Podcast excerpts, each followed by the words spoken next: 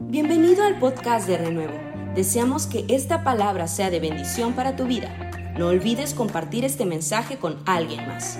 Renuevo es una gran familia, pero siempre hay lugar para uno más. Y quiero que vaya conmigo a Filipenses capítulo 2, versículo 14, un pasaje quizás muy, muy conocido para muchos de nosotros. Eh, pero que hoy tiene una relevancia tremenda, porque yo quiero hoy que hablemos de un tema tan común para todos, pero que no es muy evidente para la mayoría.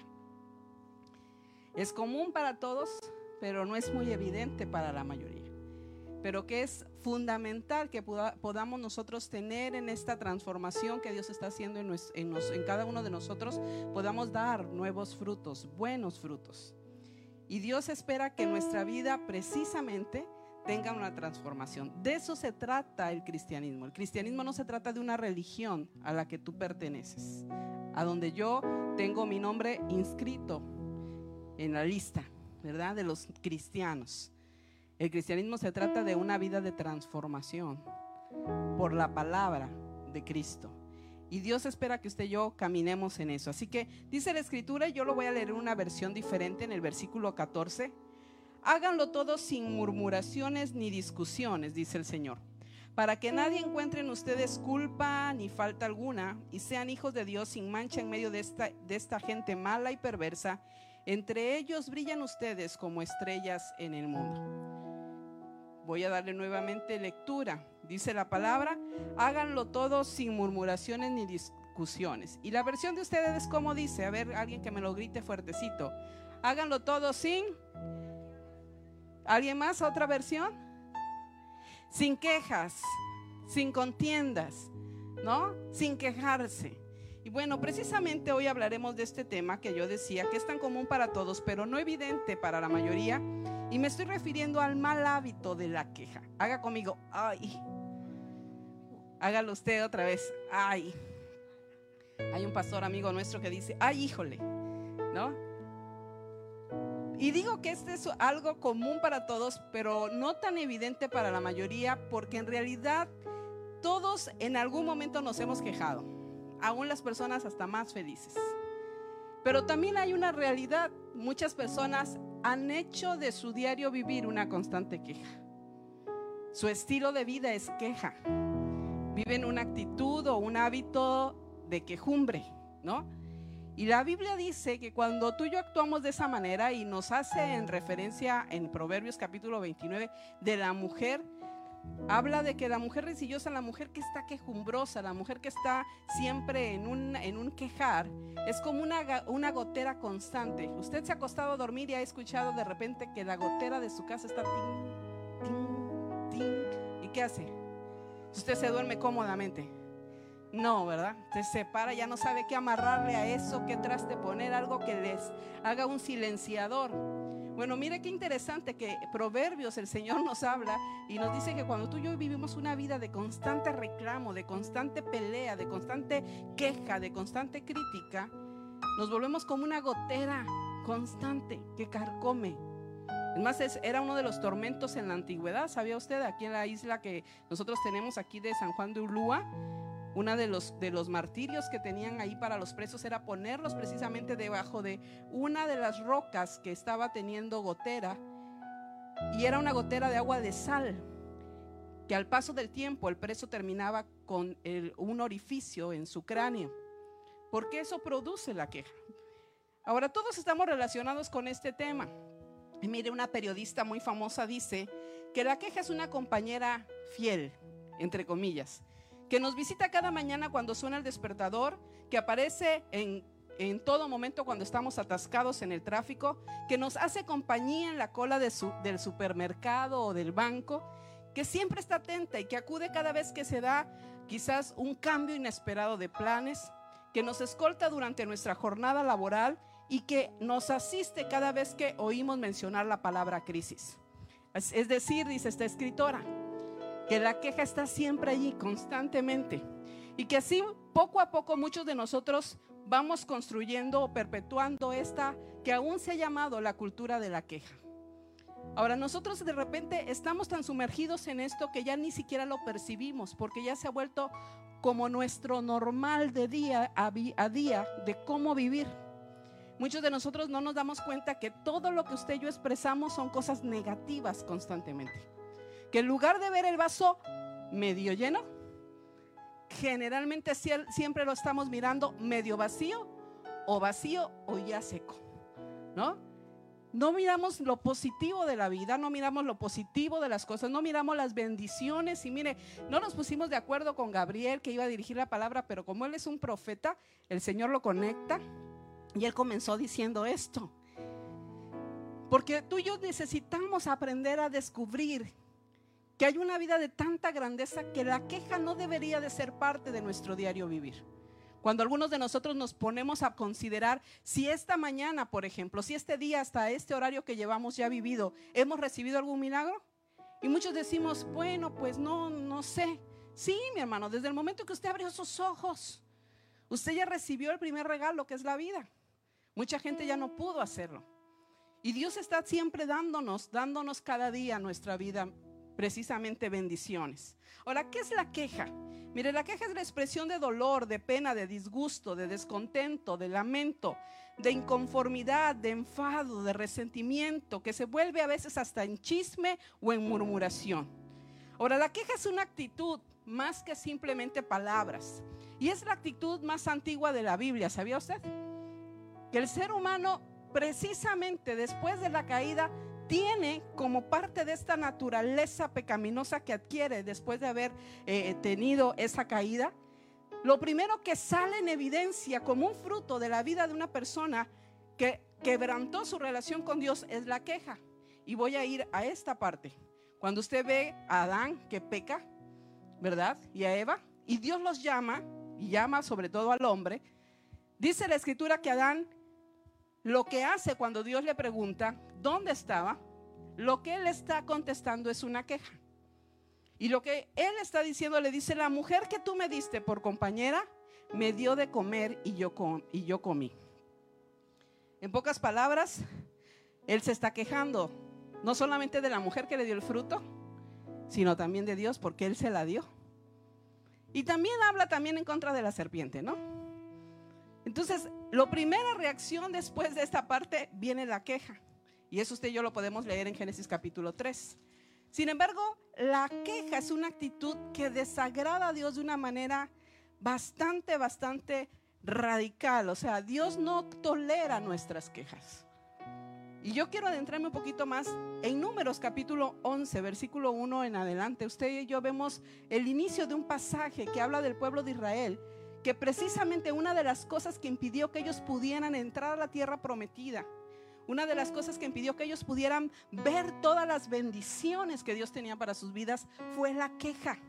Fue esta actitud, y dice en este pasaje de, de Números capítulo 11, aconteció que el pueblo se quejó a oídos de Jehová y lo oyó Jehová y ardió su ira, mira qué tremendo. Y se encendió en ellos fuego de Jehová y consumió uno de los extremos del campamento. Mira cómo responde Dios a la queja. Diga conmigo, ay, qué miedo. ¿No? Pero muchos de nosotros es nuestro diario vivir. Vivimos con una actitud negativa constante, no nos apellidamos Contreras. Pero ¿cómo llevamos la contra? ¿No? En cualquier cosa. No estamos siempre buscando lo positivo, no estamos buscando lo, lo, bueno de las cosas. Y aún las cosas malas de nuestra vida pueden tener cosas positivas. Hay un hombre de Dios muy famoso Matthew Henry, que escribe un día precisamente y dice, después de una mañana en donde lo habían robado, lo habían asaltado y le habían quitado su cartera. Y él escribe y dice, gracias a Dios porque me robaron hoy, pero no me robaron antes. Gracias a Dios porque me robaron lo que tenía, pero no me robaron todo. Y gracias a Dios porque otro fue el que me robó y no lo hice yo. Mira qué actitud ante eso. Yo no sé cómo responderíamos algunos de nosotros ante un hecho como ese. La mayoría de las veces lamentándonos, ¿no? Jalándonos los pelos y echándole la culpa hasta al gato si se nos para enfrente. Ahora, ¿cómo es que se manifiesta la queja? Mira, la queja se manifiesta como una reacción normal cuando una persona recibe un golpe o es agredido física o moralmente, una ofensa. La respuesta de este es que precisamente viene de manera inmediata la queja con el fin de repeler y evitar el daño. Científicamente comprobado, nuestro cerebro reacciona ante una situación y de nuestro cerebro infantil surge la queja. Es decir, un cerebro que no está totalmente maduro. Porque alguien maduro es alguien que evalúa todas las situaciones, considera todos los aspectos y entonces toma una, una, decisión de cómo accionar ante lo que le está ocurriendo. Entonces la queja además también se manifiesta porque es un hábito común en las personas con resentimientos y con pesimismo. Manifiestas o se manifiesta cuando hay inconformidad, cuando no estamos conformes con lo que tenemos que vivir, no estamos conformes con lo que hemos recibido y porque creemos que nos merecemos más. Pero también se manifiesta la queja cuando somos confrontados por nuestras, nuestras acciones y nuestras decisiones. Y la, la reacción espontánea e inmediata es quejarnos. Fue culpa suya, no mía. Fue culpa de otro. Yo no tuve nada que ver. Sin embargo, también yéndonos más allá, la queja se manifiesta también como chismes o críticas. Esto también son quejas, porque estamos precisamente censurando la actitud o las palabras de alguien más. Y eso además de ser una queja, se convierte muchas veces en una murmuración o en un chisme. Y el Señor por eso es que se enciende en ira, dice la escritura que hemos leído ahí en Éxodo, porque esto de la queja no solamente son palabras que usted y yo expresamos de manera negativa, es la actitud de nuestro corazón que está hablando. Y a Dios le interesa nuestro corazón, porque dice la escritura que de dónde sale los buenos frutos de nuestro corazón. Por eso el Señor espera que nuestro corazón sea transformado. Ahora también la, queja se manifiesta cuando usted y yo nos quejamos porque no confiamos en las promesas de Dios. Él quiere, y por supuesto, Él quiere lo mejor para nosotros. Sin embargo, nosotros pensamos que lo que nos ha dado no es lo mejor, no es suficiente o simplemente pensamos que Dios se ha equivocado. Y muchas veces aún nos quejamos de las situaciones que Dios nos está poniendo enfrente y aunque no lo hacemos a lo mejor de una manera así, blasfemando, diciéndolo directamente contra Dios, nuestra queja sí está dirigida hacia Él, aunque no lo usemos con nuestras palabras. Ahora, el asunto importante aquí es que yo quisiera que pudiéramos irnos más allá, es que la queja produce cosas, tiene efectos y tiene efectos negativos. Y uno de, de ellos, el primero de ellos es que drena nuestras fuerzas. El Salmo 77, versículo 2 y 3 dice la escritura, al Señor busqué en el día de mi angustia, alzaba a él mis manos de noche sin descanso. Mi alma rehusaba consuelo, me acordaba de Dios y me conmovía, me quejaba y desmayaba mi espíritu. Cuando tú y yo vivimos en un hábito de la queja como parte de nuestro normal, nuestro espíritu no puede producir fruto bueno. Nuestro espíritu se va frenando, se va drenando. Vamos perdiendo aún las fuerzas para querer mirar algo mucho mejor de lo que tú y yo estamos viviendo. Ahora, es un hecho que la queja no agrada a Dios porque siempre que aparece al primero que perjudica es a nosotros, es a quien se queja. Y no produce efectos buenos, produce efectos negativos. Es una espiral que siempre va en detrimento no solamente de nuestro bienestar, sino también de nuestra felicidad. Porque cuando más te quejas, más te centras en el problema. Y cuando más te centras en el problema, más te quejarás. Y entonces es como una bola de nieve que va creciendo constantemente. Ahora, está científicamente comprobado que vivir una vida llena de negatividad y de queja produce un deterioro no solamente en la salud mental, sino también en la salud emocional y por supuesto en la salud física y espiritual. Y tú y yo, como decía el pastor esta tarde pidiéndonos la ofrenda, Dios está interesado que tú y yo prosperemos y una de las áreas que Dios, Dios quiere que prosperemos es nuestra alma, porque ese es nuestro yo real. Esto es el estuche que usted y yo decoramos y de repente los domingos nos vemos más bonitos que lo normal, ¿no? Pero dentro de nosotros nuestra alma es allí donde está precisamente nuestro yo. Y ese yo es el que se manifiesta precisamente cuando tú y yo tenemos a lo mejor algún tipo de situación del que no nos sentimos plenos y entonces manifestamos una queja. Cuando nos, cuando nos quejamos entonces, y tú y yo repetimos vez tras vez esa queja, reforzamos el poder que ésta ejerce sobre nosotros hasta que tú y yo acabamos siendo víctimas de nuestras propias quejas. Empezamos a ver las cosas completamente negativas. Es más, una de las cosas que le ocurre a una persona que está precisamente y que cae en la depresión es que empieza a mirar todo negativo, todo negativo, no le ve salida a nada. Y al mirar, esa, al mirar de esa manera, entonces precisamente no tiene ya las fuerzas para poder salir de ello. Por eso es que el Señor nos aconseja que tú y yo nos, nos, sumerjamos en esto. Porque cuando nos quejamos, nos quedamos a merced de nuestras circunstancias, de nuestros deseos, pero también de las expectativas. Ahora, lógicamente es un malestar que va a aparecer y que va a ir empeorando porque como son nuestros deseos que están quedando insatisfechos, los que en realidad están saliendo con una manifestación de queja, ¿qué creen? El ser humano nunca se llena con nada de afuera. Porque la única persona que puede satisfacer el corazón de nuestra vida, nuestro corazón del ser humano, es Dios. No lo puede satisfacer tu esposo, mujer. No lo puede satisfacer tu esposa, varón no lo pueden satisfacer tus hijos, ni tus logros, ni tu dinero, ni tus profesionalismos que tú puedas adquirir. Nada, nada lo puede satisfacer. Y siempre nos sentiremos con carencias. Cuando Dios no está llenando nuestra vida, nuestra vida se sentirá carente de algo, algo le hará falta. Y eso le hará reaccionar ante esa falta como una queja. Ahora, precisamente esto, decía yo hace un momento, entonces, cuando tú y yo nos quejamos más y más sin darnos cuenta, la mayoría de las veces terminamos atrapados en ese círculo vicioso del cual nos cuesta mucho trabajo salir. Porque a veces ya ni siquiera estamos nosotros reaccionando ante esta situación. Ahora, lo opuesto de la felicidad es un espíritu amargo, quejumbroso, que ve solo el lado negativo de las cosas. Nunca tiene gozo, no disfruta nada de lo que tiene, siempre se siente insatisfecho. Algo le falta. Y hay por ahí una historia, una analogía muy interesante, una historia, una reflexión que se llama el Círculo del 99.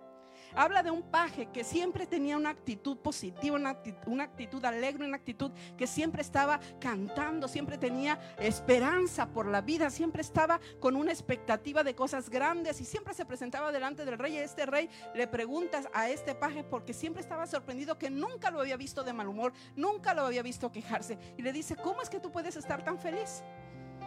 Este hombre le contesta y dice, pues tengo todo. Tengo trabajo, trabajo con usted, majestad. Tengo familia, tengo mi esposa, tengo mis hijos, tengo una casa donde estar, tengo salud. Usted me alimenta. Y le da la, narrativa de todas las bendiciones que él ha recibido. Pero el rey está insatisfecho con ver a este hombre contento. Así que manda a llamar a sus sabios y dice, ¿por qué este hombre es feliz? Porque piensa que le está mintiendo. Le dice, ¿y eso te hace feliz? Dice él, por supuesto. Así que llama a los sabios y les dice, ¿cómo es que este hombre siempre está feliz y nunca se queja de nada? Y alguien de esos sabios le dice, porque no ha entrado al círculo del 99. Dice, ¿y qué, de qué se trata esto? ¿Por qué no ha entrado? Dice, porque no, no, no se ha decidido hacerlo. ¿Y qué tenemos que hacer para que entre? Bueno, vamos a hacerlo de una manera real, práctica. Eh, esta noche usted va a preparar una bolsa con 99 monedas de oro, vamos a ir a su casa y usted va a mirar lo que sucede. Y así lo hicieron. Fueron, dejaron este costalito de 99 monedas afuera de la casa de este paje, la pusieron ahí con una nota diciendo, esto es un regalo para ti. Tocaron a la puerta y se escondieron el rey y el, sabio.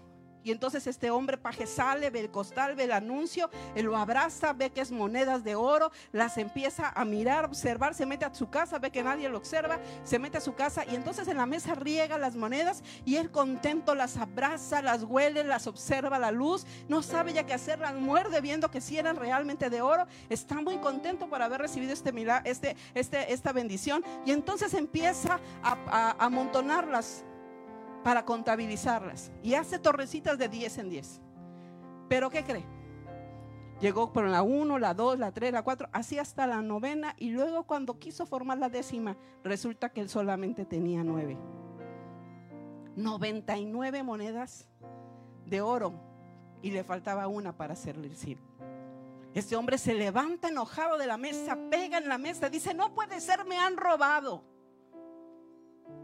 Y empieza a buscar debajo de la mesa, buscando en, el, en la bolsa, viendo a ver si afuera estaba alguna moneda caída, ya no sabe dónde más observar. Y entonces este hombre se empieza a desesperar, sigue volviéndolas a contar, las cuenta una, dos, tres, cuatro, muchas veces las guarda y se pone todo nervioso, empieza a malhumorarse y entonces empieza a calcular y a decir, no puede ser, necesito que estas monedas cierren, porque si yo tengo 100 monedas, mi vida va a ser plena, al dejar de trabajar ya no me hará falta absolutamente nada. Así que él considera y hace cálculos. Dice, si yo trabajara para poder juntar, para poder comprar una moneda de oro, necesitaría trabajar más o menos 12 años. Es mucho, es mucho tiempo. Así que decide entonces agarrar y decir, bueno, si mi esposa también trabajara, yo agarro un segundo trabajo, entonces podríamos juntarlo en cuatro años y esa es la decisión que toma. Empieza a hacerlo y hacerlo constantemente para poder buscar esa moneda que le hace falta. ¿Cuántas le hacían falta? Una. ¿Y cuántas tenía? 99. Mira qué actitud este hombre, qué actitud, porque la actitud que ese hombre toma de un regalo que recibe, de una bendición, ahora resulta que alguien lo ha robado. ¿No? Al paso de los días, este hombre no puede lograr su cometido de poder tener los ingresos suficientes para poder eh, comprar la moneda que le falta. Y entra malhumorado a la cámara del rey, azotando todo, le da el plato de comida, le acomoda la cama. Y entonces el rey lo observa y le dice, ¿qué te pasa? ¿Por qué estás tan enojado? Y dice, ¿qué? ¿Qué espera usted? Que también venga yo esté cantando y que también venga yo esté aquí a hacer su bufón. Y entonces el rey descubre que él ya había entrado al círculo del 99. En lugar de estar satisfecho, complacido, agradecido por las 99 monedas de oro que tenía, que antes no tenía y que le fuera imposible conseguir, estaba insatisfecho por la una que le hacía falta. Y muchos de nosotros a veces somos así. Tenemos noventa y tantas mil y tantas bendiciones de Dios, pero una cosita pequeña nos falta. Y tú y yo estamos quejumbrosos. Ese es un problema. Drena nuestras fuerzas, drena nuestro buen humor, drena nuestro, nuestra objetividad, drena todo nuestro espíritu. Por eso la queja no debe de ser parte de nuestra vida. Porque además, número dos, nos lleva a que tú y yo perdamos control de nuestra vida. La gente sabe que quejarse no cambia las situaciones, ¿o sí? El hecho que tú y yo nos estemos quejando y quejando, quejando de una sola cosa, cambia las cosas. No, entonces ¿por qué lo hacemos? Tampoco las mejora. Sin embargo, nos agrada poner en evidencia que la realidad que estamos viviendo no nos agrada, entonces no dejamos de quejarnos. Ahora, diga conmigo, ¿es mucho más fácil quejarse y hacerse la víctima que enfrentar la, la situación. Es mucho más fácil quejarnos, ¿verdad? Que enfrentar la situación para hallarle una solución. Al quejarnos le otorgamos la autoridad a las personas o a las situaciones, a las circunstancias de las que nos quejamos y tú y yo nos convertimos en víctimas. Este hombre se sintió robado, era la víctima de un robo. Ahora resulta, antes no tenía nada, era un regalo pero ahora era víctima porque estaba, estaba insatisfecho. Entonces la queja no resuelve nada porque es inoperante, no aporta soluciones. La queja restringe tu capacidad para buscar solucionar el asunto. Condiciona tu mente en forma negativa y limita tu entendimiento para que tú y yo podamos recibir las ideas creativas de Dios para hallar la solución. Pero sabes una cosa, la queja es precisamente el recurso de los resentidos que no se atreven a cambiar lo que no les agrada, ni a aceptar lo que no pueden cambiar, ni a las personas como son. Y yo sé que después de esto, ay, necesito ayuda, por favor, aquí tengo dos buenos hombres que me escolten. Sabes, tú y yo no podemos quejarnos y producir resultados positivos al mismo tiempo. De un, una actitud mala no puede haber frutos buenos. Tú y yo a veces queremos que el ambiente de nuestro hogar cambie, pero nuestras actitudes están siendo las mismas. Si tú quieres ver cosas diferentes, tienes que hacer cosas distintas. Si tú quieres recibir una cosecha de cosas buenas, de frutos buenos, debes de empezar a sembrar una buena semilla. Y esta es parte de la actitud de nuestra vida. Ahora, yo no estoy hablándole a usted de positivismo, ese recurso humanista que el mundo nos ha vendido, que positivo, positivo, levántate con el pie, ah, ya me paré con el izquierdo, regrésate a la cama y otra vez derecho, derecho. No, mi hermano. Pero la Biblia sí nos habla de que nuestra mente debe de estar sana. Y que tú y yo no debemos de dejarnos controlar absolutamente por nada, porque lo que nos controla nos domina. Y la Biblia dice que conforme al pensamiento nuestro, así nos conducimos. Eso dice la escritura. ¿Cuál es el pensamiento en el corazón del hombre? Así tal es el hombre. Así que tú y yo necesitamos empezar a mirar que nuestros pensamientos no pueden controlarnos. Por eso tú y yo necesitamos no dejarnos arrastrar por la queja. Porque la queja nos arrastra a nosotros de una manera tremenda. Mira, cuando Job está en medio de su temporada de problemáticas que está viviendo, a mí me, llama mucho la atención cómo él se expresaba muchas veces. Y en Job capítulo 10, versículo 1 dice, está mi alma hastiada de la vida. Oiga, parece que está el corrido de alguno de nosotros. ¿No? Dice Job, está mi alma hastiada de la vida. Daré libre curso a mi queja. Es decir, que iba a decir todo lo que le viniera y le saliera de su ronco pecho. Y a veces algunos de nosotros nos adoptamos el papel de Job. Y dice, hablaré con amargura de mi alma. Mira qué cosa está diciendo Job. Yo digo, ay, este Job, qué bárbaro. Pero bueno, entonces la queja arrastra a otros al mismo estado de inconformismo, ¿sabía usted? Así que usted y yo necesitamos no solamente no permitirle la queja que drene nuestras fuerzas, tampoco podemos permitirle que domine nuestros pensamientos. Nuestra vida funciona de esta manera. Usted piensa y eso le lleva a una emoción y después a un sentir, que se vuelve un sentimiento arraigado si usted hace que esa emoción permanezca por mucho tiempo. Y después de esa emoción y sentimiento sumado, viene una conducta, un comportamiento. Y ese es un círculo. Por eso si nuestra mente está siempre con un faltante que nos lleva a la queja, nuestra emoción va a ser de insatisfacción.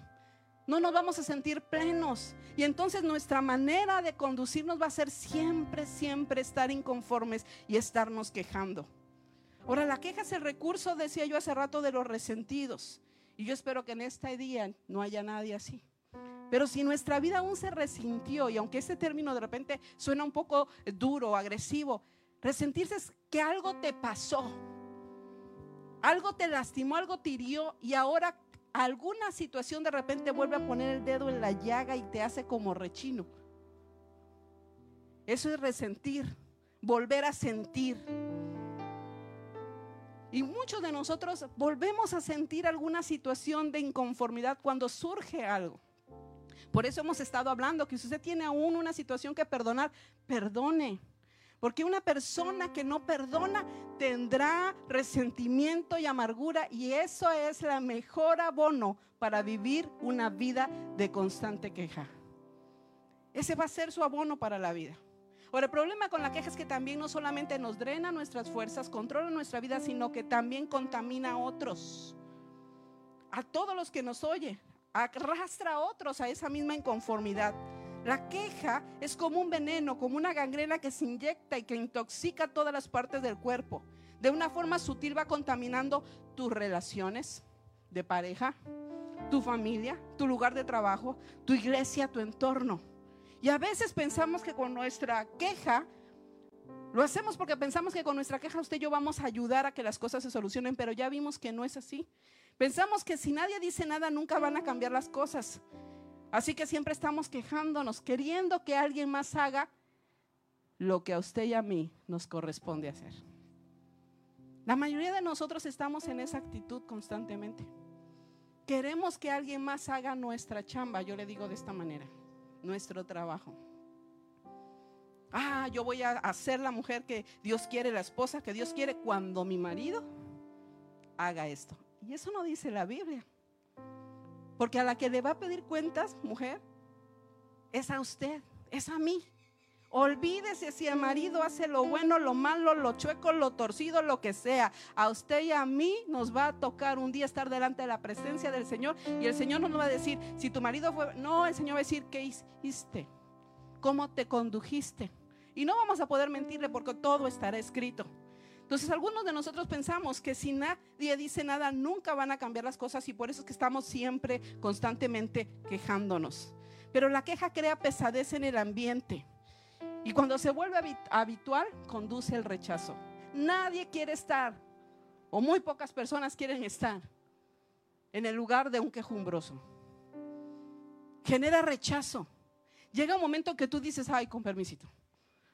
¿Te ha pasado ir a una reunión? A lo mejor con las amigas, un café, estar en la escuela, en el trabajo, no sé, y oyes a la gente, ¿cómo estás? Ay, mal, mira qué calor, ya no lo soporto. Y luego el jefe vino y el trabajo y nombre, el camión y mis hijos y mi marido y el perro y el vestido y la ropa y el zapato y la bolsa y la uña y el cabello y todo es queja y queja. Ay Señor, qué asfixiante es más que el calor. La queja hace que la gente nos repela. Hay esposas que decimos, ¿por qué mi marido no quiere estar en casa, mi amada? Porque llega y lo primero que, llega es, los chamacos se portaron mal, mira lo que hicieron, nos falta dinero, no falta que pagar esto, mira, no es falta que yo...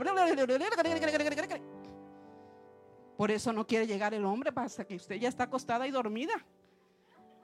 Hasta se da cuenta y dice, le voy a echar la pastilla de anestesia a ver si así me libero de esta. ¿Verdad? ¿Sabe que en los trabajos pasa igual? Usted puede ser alguien que no sabe hacer su trabajo, pero lo pueden capacitar. Pero la actitud, esa la tiene que cambiar usted. Y hay personas que las han corrido de un buen puesto, con un buen sueldo, por su actitud de queja. Haz esto, ay, pero porque yo. Pero aquel no lo hizo y porque yo lo tengo que hacer. Nos pasa con los hijos, ¿no? Yo a veces le digo a mis hijas, podemos tener un muerto aquí tirado en la casa, lo saltan y nadie lo mató. Y como nadie lo mató, hay que se quede y se pudra. No, señor, si es su casa, recoja al muerto, entiérrelo y échale perfume allí para que ya no siga oliendo. Pero yo no lo hice. Ese vaso que está, yo no lo ensucié. Lávalo. Ay, pero ¿por qué lo tengo que lavar yo? Si yo no lo ensucié. Pero porque yo lo tengo que hacer, yo siempre lo hago, lo que él no lo hizo, tampoco lo hace aquel, no sé qué. Nadie le hizo a usted una pregunta de indagación de los hechos. Le dio una orden, pero la queja nos lleva a que usted y yo evitemos responsabilizarnos, pero crea un ambiente de descontento donde usted y yo nos movemos. Y eso también trae rechazo. Pero también la queja detiene los planes de Dios. Y eso es lo más terrible. Nos estanca en el desierto. Evita que usted y yo lleguemos a la tierra prometida donde dice la escritura que usted y yo vamos a florecer, donde vamos a producir frutos buenos, donde va a haber para nuestra vida leche y miel y abundancia y plenitud. ¿Por qué? Porque dejamos de hablar cosas positivas, no, porque dejamos de alabar a Dios y nuestra queja se convierte en nuestra habla, nos roba nuestra fe. La queja es una expresión de falta de fe. Y yo voy a hablar más rápidamente para llevarle a dónde, cómo podemos salir de eso. Cada vez que usted y yo nos quejamos, ¿sabe qué estamos haciendo? En lugar de honrar a Dios, estamos honrando la dificultad, el problema. Nos estamos rindiendo ante esa circunstancia y eso también es idolatría. Un día que yo estaba en una quejumbre con Dios y diciendo, Señor, pero mira que esto, que el Señor me dijo, a ver, calladita te ves más bonita. Y en mi tiempo con Dios, yo quejándome, diciéndole, Señor, ¿por qué me pasa esto? Mira, Señor, aquello. Y, el Señor me dijo, ya todo eso yo ya lo vi, ya lo sé. Pero ahora, ¿qué vas a hacer tú? Eso es lo que hicieron todos los demás. ¿Y tú qué vas a hacer? Porque la lista de lo que las demás personas hacen, yo ya las tengo en cuenta. Pero ahora la respuesta es la que a mí me, gustaría saber, me dijo Dios. ¿Qué vas a hacer tú con todo esto? Yo no puedo evitar cómo la gente viene hacia mí, pero sí puedo saber cómo yo voy a responder ante eso. Y de eso yo soy responsable. Y eso sí yo puedo controlar. Así que usted y yo nos hemos puesto a pensar de qué nos sirve quejarnos. De hecho, al hacerlo, nuestra vida se vuelve en una actitud cómoda, ¿sabía? Se vuelve cómodo.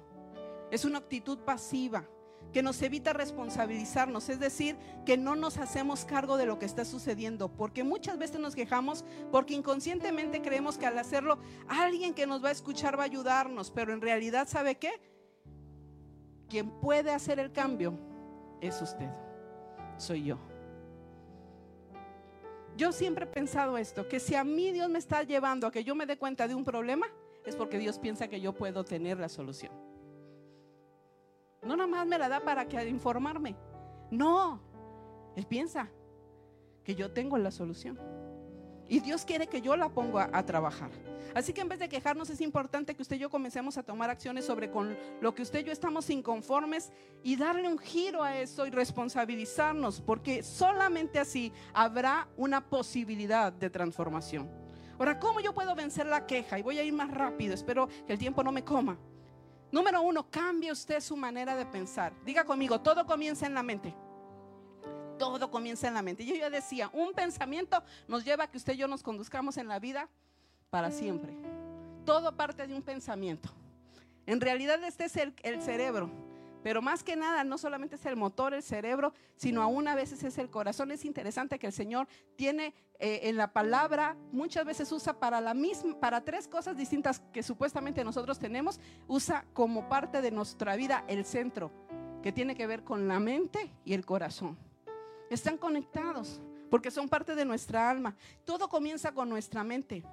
Una primera medida para que usted y yo dejemos la queja es que usted y yo evitemos a las personas quejosas, criticonas, murmuradoras y chismosas. Aquí no hay, allá, lejos, donde se fue el conejo. No, en el otro planeta. Cuide lo que usted escucha. Muchos de nosotros somos muy influenciables. No somos influyentes, pero somos influenciables. Y eso es un problema. Porque usted en verdad, usted se para junto a una persona que se está quejando y que se está quejando. Y si usted no se mueve de ahí, ahora tú también dices, ay, sí es cierto, qué malo está la cosa, el trabajo. Sí, el jefe nos esclaviza. Ay, sí es cierto, qué caro está el tomate. Ay, sí, todo nos va mal. Ay, a mí también mi marido me trata igual que a esta. Ay, y, todo, y ya empieza usted negativo, negativo, todo, todo negro, todo oscuro. Empieza a llover, se le pone a usted encima de su cabeza la nube, los truenos, los relámpagos. Y ya anda usted como la carroza de los monstruos. Y el sol está brillando para todos, dice la escritura, pero usted está en una tormenta. Evite ese tipo de personas, cuide lo que oye. A veces aún esta parte de las noticias, cuando empezó la pandemia empezamos a ver noticias y yo tomé una decisión, ya no voy a ir nada. Porque llegó un momento en que yo empecé a sentir no temor por morirme, porque yo ya estoy lista, si el Señor me quiere llevar, estoy lista para que Él me lleve. Pero si yo decía, Señor, ten misericordia, ayúdanos, hay tanta gente. Y, oía yo las noticias, cuántos muertos, cuántos eh, contaminados, cuántos en problemas, esto y aquello. Y era como la bolsita de papel. Ansiedad, ansiedad, ansiedad. Cuida lo que escuches. No te alimentes de eso. No te alimentes de eso, evítalo. Porque mira, porque aun cuando tú y yo tengamos como nuestro reclamo como algo justificado, Dios lo va a captar como una queja. Y eso hará que se reduzcan las posibilidades de que tú y yo tengamos resultados satisfactorios. Es cierto, cuando tú ves al pueblo de Israel en el, desierto, les faltaban algunas cosas, pero el problema no era que les hacían falta, el problema era la actitud que tomaban por lo que les hacía falta. Y empezaban a quejarse. Y a mí me llama mucha la atención que hay una, un pasaje de la escritura donde dice, dice que, que ellos se quejan, se quejan de que ya se cansaron de comer el pan del cielo. Y entonces el Señor, ellos quieren carne y el Señor agarra y dice la escritura que les mandó carne hasta que les salió por las narices. Yo casi, casi me imagino, mire, yo me lo pongo de repente así como que casi Dios les quería abrir la boca y órale, come, come. ¿Querías esto? Pues cómetelo, ¿no? No, Dios no lo hizo así. A lo mejor yo lo hubiese hecho así si yo hubiese sido Dios. Bendito Dios que no lo soy. Pero era una actitud del corazón, lo que se expresaba. Como la persona piensa, dijimos, se conduce. Por eso Romanos 12, 12, 2, perdón, dice que tú y yo tenemos que transformar nuestra mente, porque haciéndolo, entonces tú y yo podemos ver los cambios significativos en nuestra forma de vivir. A nuestro cerebro le gusta irse más por lo negativo. No sé por qué razón, yo lo puedo pensar de esta manera. Está científicamente comprobado. Yo lo puedo pensar que tiene que ver como producto del pecado. Que aún nuestra mentalidad fue cambiada. Ahora mira, el cerebro, el cerebro es cómodo. Alguien escribió algo muy bonito sobre eso y dice, el cerebro toma momentos en el que se sube sus pies en un sofá y dice, ya hay una excusa para no tomar acción. Es cómodo así, no tendré que trabajar. Por eso la excusa la utilizamos, porque nos lleva a que tú y yo no nos responsabilicemos, que otro haga nuestra tarea, que otro haga el cambio, que otro haga lo que le toca, que otro tenga una mejor actitud. Pero Dios no nos está diciendo eso. Al contrario, cuando tú y yo aún pensamos en la palabra de Dios, como dice la escritura, que es la manera en la que se renueva nuestro entendimiento, entonces tú y yo vamos a enfrentar los problemas no en nuestra incapacidad, no en nuestro vacío. Lo vamos a enfrentar de una manera correcta, esos problemas. Y tu cerebro y mi cerebro tendrán que dejar la comodidad y ponerse a generar las ideas creativas que Dios tiene para encontrar la solución. Cada vez que tú y yo nos quejamos, estamos bloqueando nuestro cerebro para que se active, para conectarse al, al, reino de Dios que está allí donde están todos los recursos para lo que nos hace falta. Porque la palabra dice que el Señor ya nos bendijo con toda bendición espiritual en las regiones celestes. Lo que a ti te hace falta y lo que a mí me hace falta está en el cielo. Que nos ocupa solamente venir delante de la presencia de Dios y pedírselo, porque Él ya nos los dio. No es que nos los va a dar, nos los dio. Él no solamente vino a morir en la cruz del Calvario para perdonar tus pecados, como celebrábamos en esta Santa Cena. Vino a recuperarte todo lo que has perdido. Aún esa mentalidad de éxito, de victoria, de esa, esa mentalidad de fe. Dios quiere que tú la recuperes. Número dos, ¿cómo yo me alejo de la queja? A través de la gratitud. El antídoto de la queja es el agradecimiento. Por eso Tesalonicenses, 1 Tesalonicenses 5 dice, das gracias en todo, porque esta es la voluntad de Dios para con vosotros en Cristo Jesús. Mira, amado, tenemos tanto que agradecer que si nos hacemos conscientes de ellos, dejaremos de quejarnos, ya no tendremos tiempo de eso. Cuando estamos conscientes de las bendiciones diarias que el Señor nos ha dado, la queja saldrá de nuestro vocabulario. Dejaremos de estar quejándonos. Ahora, la gratitud es más que dar simplemente gracias. Es una actitud de vida, es un gesto que sale de lo profundo de nuestro ser. Porque a veces tú y yo podemos decir gracias, pero no estar agradecidos. Se ha vuelto como parte de un vocablo ya común. Que lo decimos, gracias, pero estamos bien jetones con el marido. ¿No? Estamos enojadas o estamos enojados. No nos hablamos, pero nos pasan algo y gracias. Pero esas gracias no fueron reales. Fueron de mala gana. Las decimos por compromiso. Ahora, la gratitud es fruto del contentamiento, ¿sabía usted? Esta actitud es lo que nos permite reconocer y valorar todo lo que hemos recibido y guardarlo en nuestro corazón como el bien más preciado. Matthew Henry dice, dar gracias es bueno, pero vivir agradecido es mucho mejor, es excelente. Dice Hebreos 13:5, sean vuestras costumbres sin avaricias, contentos. Sonría. Contentos con lo que tenéis ahora, pues Él dijo, no te desampararé ni te dejaré. Así que usted y yo tenemos que valorar todo lo que tenemos y estemos contentos con lo que Dios nos ha dado, porque contentamiento no es lo mismo que conformismo. Usted y yo tenemos aspiraciones.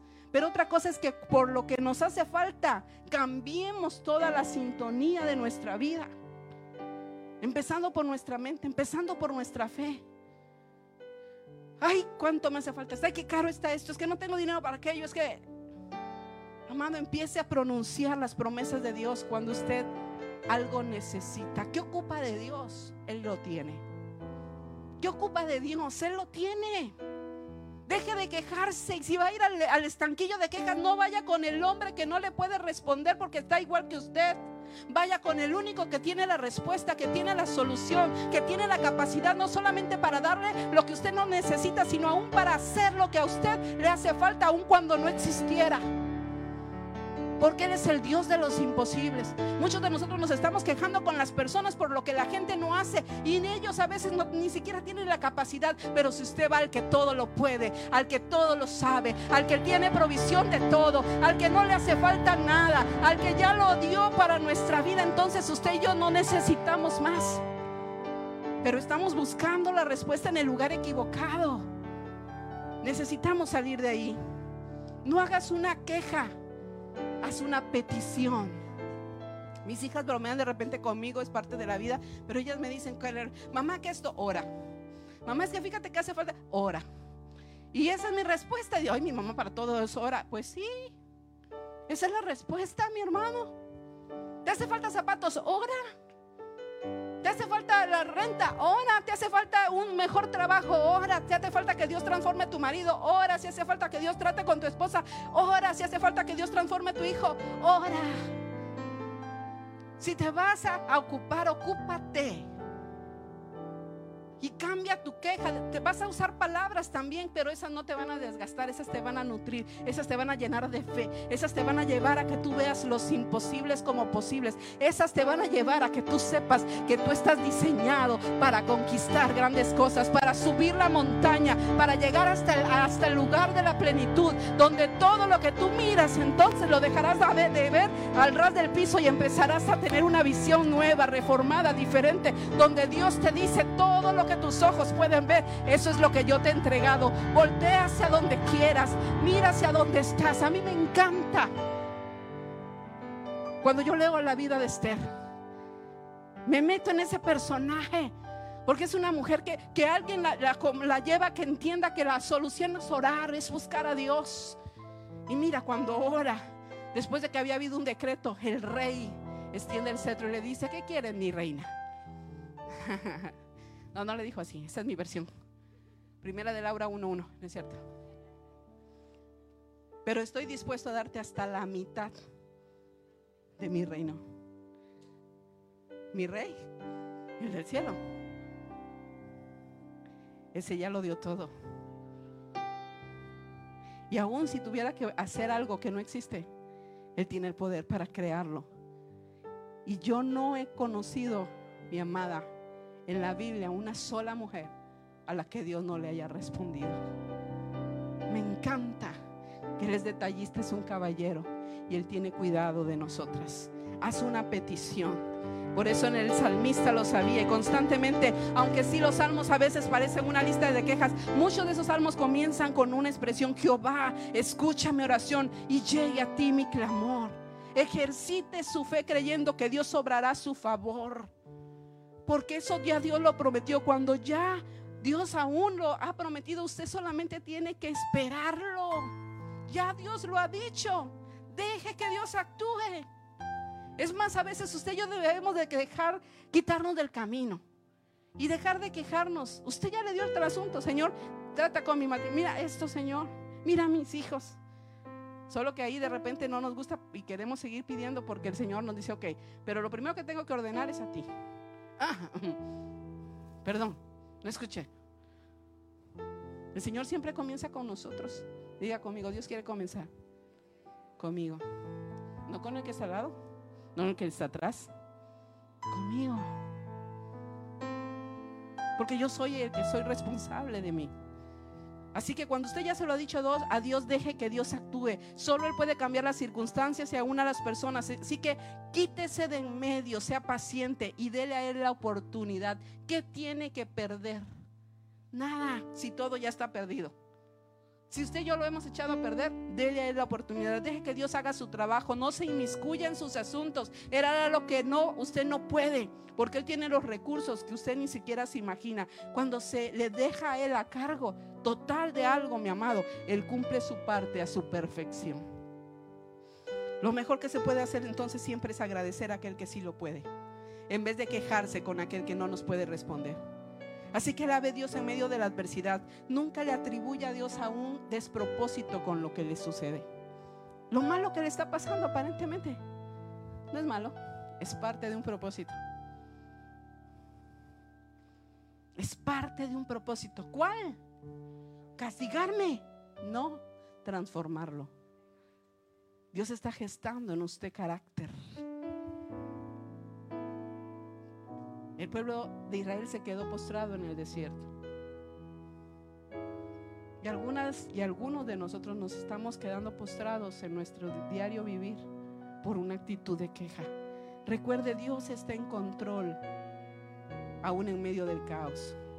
Por eso Filipenses 4, 6 dice, no se preocupen por nada, en cambio, oren por todo. Ay, esto me encanta. No se preocupen por nada. En cambio, oren del todo, por todo. Díganle a Dios lo que necesitan y denle gracias por todo lo que Él ha hecho. Así experimentarán la paz de Dios.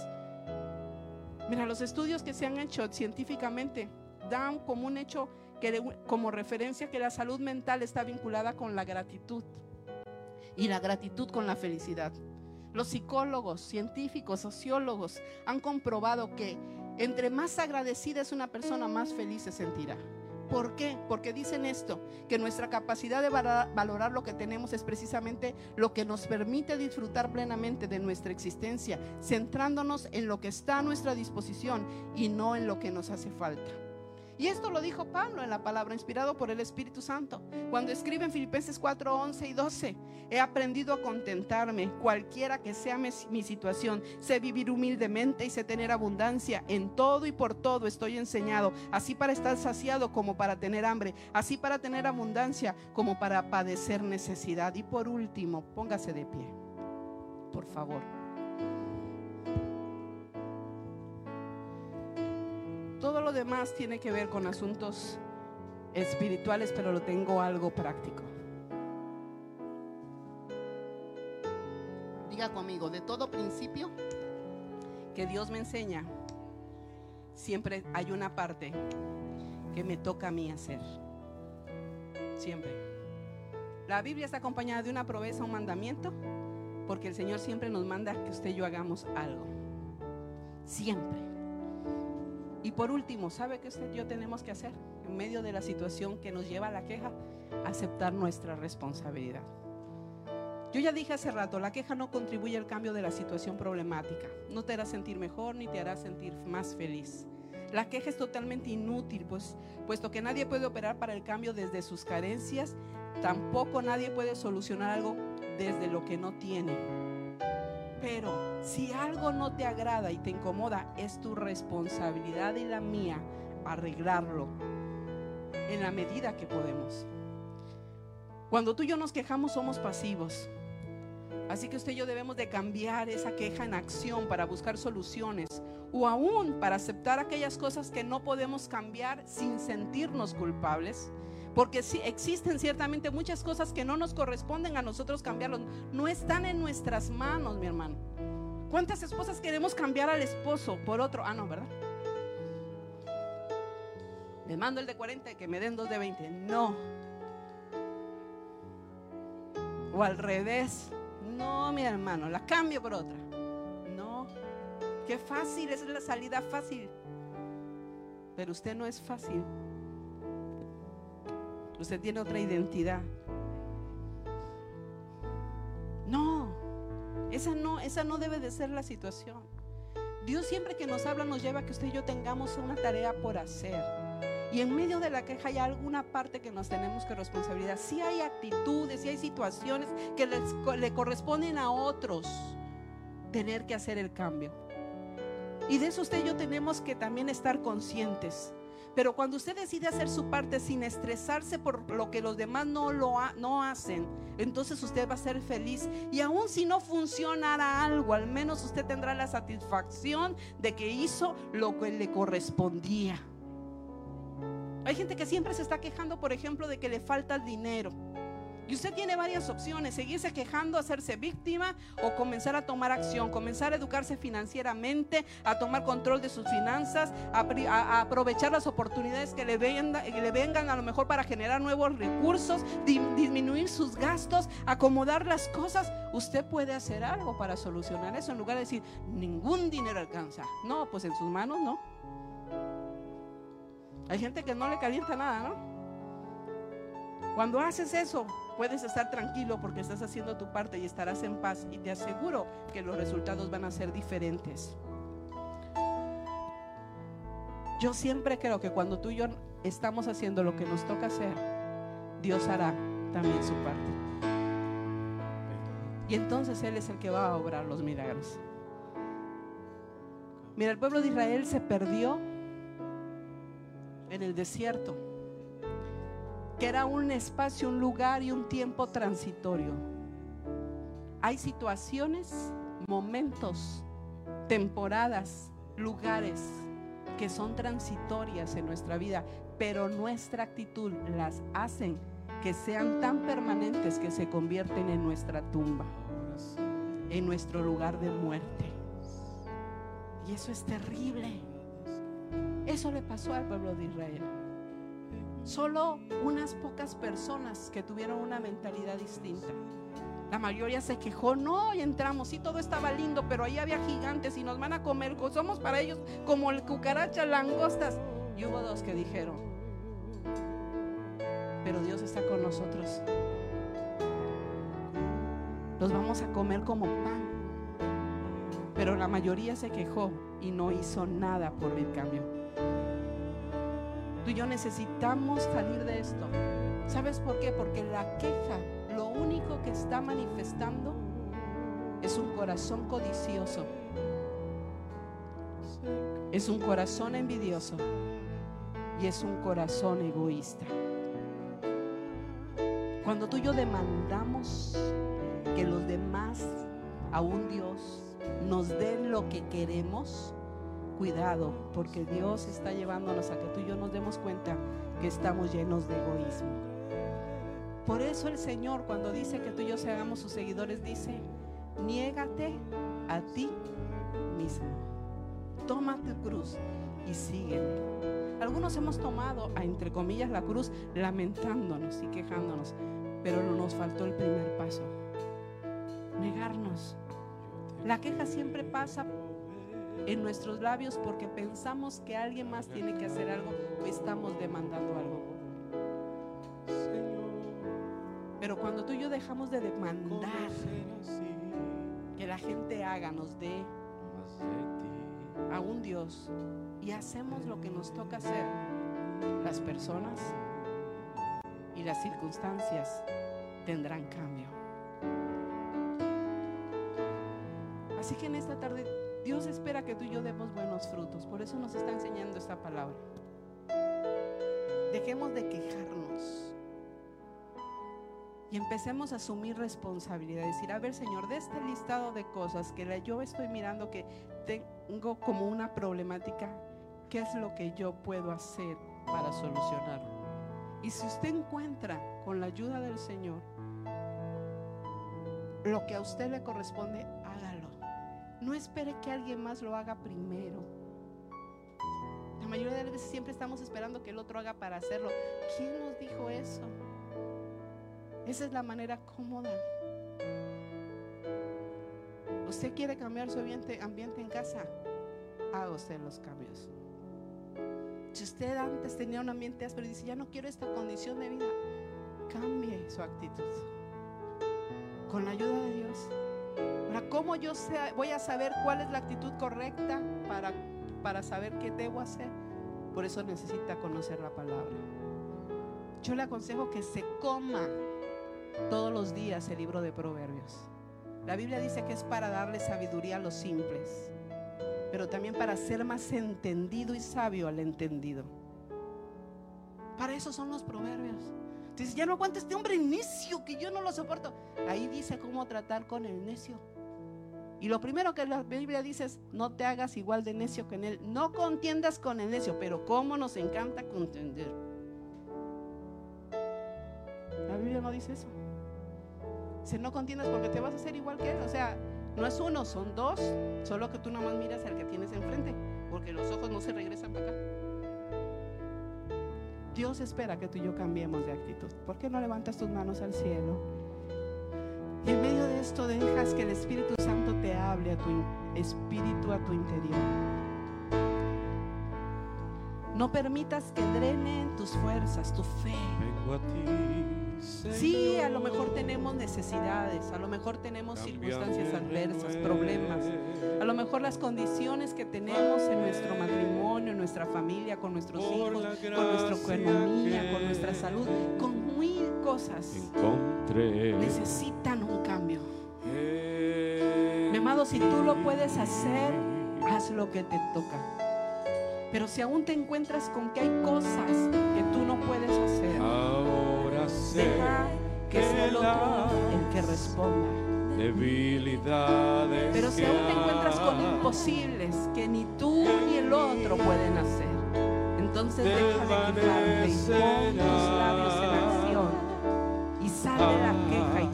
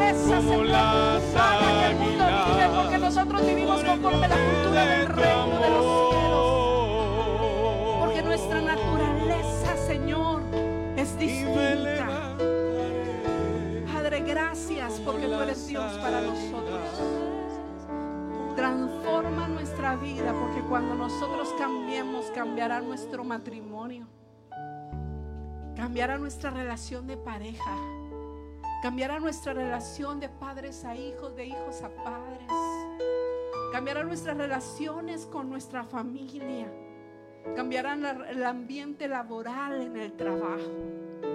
Señor, algunos de nosotros nos las pasamos mirando todo lo malo de todos. Somos como los detectives que traemos la lupa puesta mirando, Señor, los negritos en el arroz, como decían las abuelas. Cuando tú nos has llamado, Señor, a mirar aún la maldad del mundo, pero a recordar que cuando la maldad, Señor, se multiplica, la gracia sobreabunda. Y en mí y en cada uno de nosotros, papá, está tu gracia. Somos portadores de tu gracia, cargamos tu gracia, así que donde vamos, llevamos gracia. Y aunque el ambiente sea nocivo, sea como dicen hoy tóxico, porque llegamos nosotros, la luz, Señor, llega para resplandecer. Tú dijiste que somos la luz de este mundo, la sal de la tierra, Señor. Que nuestras actitudes sean eso, sal. Que aún lo que está corrompido, echándose a perder, sea sanado que aún lo que está oscuro en tinieblas, Señor, sea alumbrado. Que por nosotros haya transformación en todo lugar donde vayamos. En el nombre es de Jesús. grande. Amén y amén. Vamos a dar una ofrenda de aplausos. Tu fidelidad. Gracias por quedarte con nosotros hasta el final de este mensaje. Te esperamos en nuestro próximo podcast. Renuevo es una gran familia, pero siempre hay lugar para uno más. Bendiciones.